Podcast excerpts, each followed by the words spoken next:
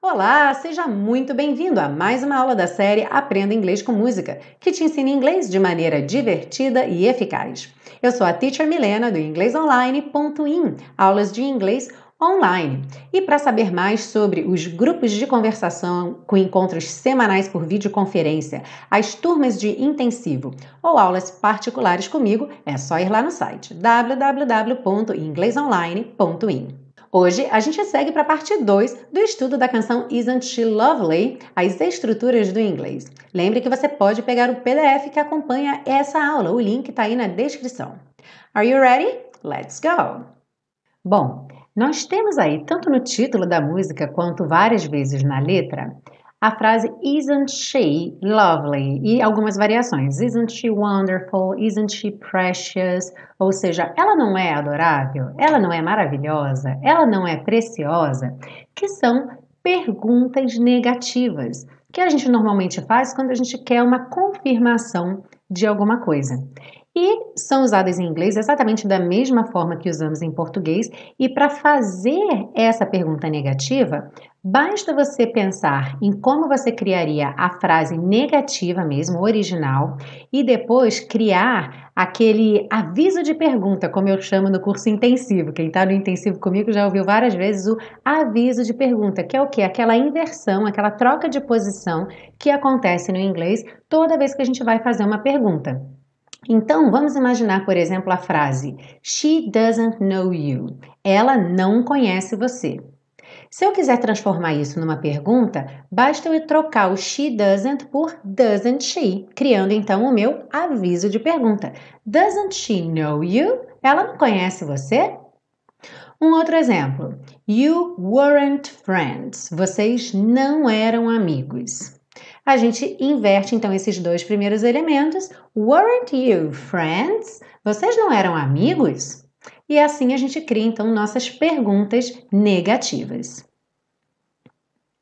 Na frase making one as lovely as she, fazendo alguém tão adorável quanto ela, nós temos aí esse sanduíche de as as para fazer o que chamamos de comparativo de igualdade, ou seja, tal qual, tanto quanto.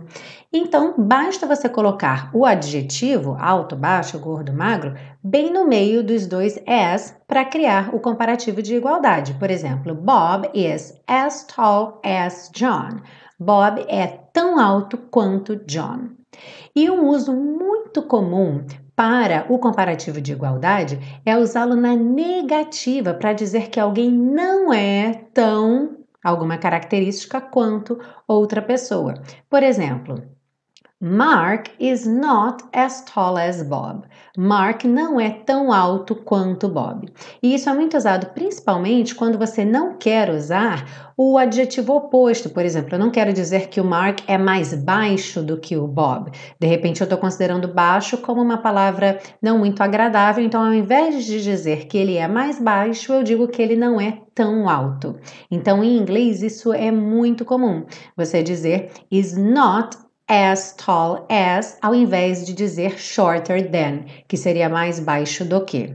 E também um outro uso comum é quando você faz isso porque a coisa não é exatamente o oposto. Por exemplo, vamos imaginar que o carro A é muito caro, very expensive. O carro B também é caro, mas ele não é tão caro quanto o carro A.